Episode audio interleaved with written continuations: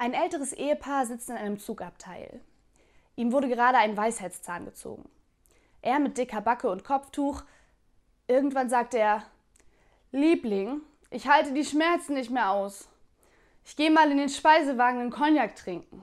Gesagt, getan. Er steht am Tresen, als der Schaffner kommt und ihn fragt: Entschuldigung, sind Sie der Herr aus Abteil 13? Ja, der bin ich. Dann habe ich eine schreckliche Nachricht für Sie. Ihre Gattin hat soeben die Toilettentür mit der Waggontür verwechselt und ist rausgefallen. Darauf er unter Schmerzen: Och nö, und ausgerechnet jetzt, wo ich nicht lachen kann.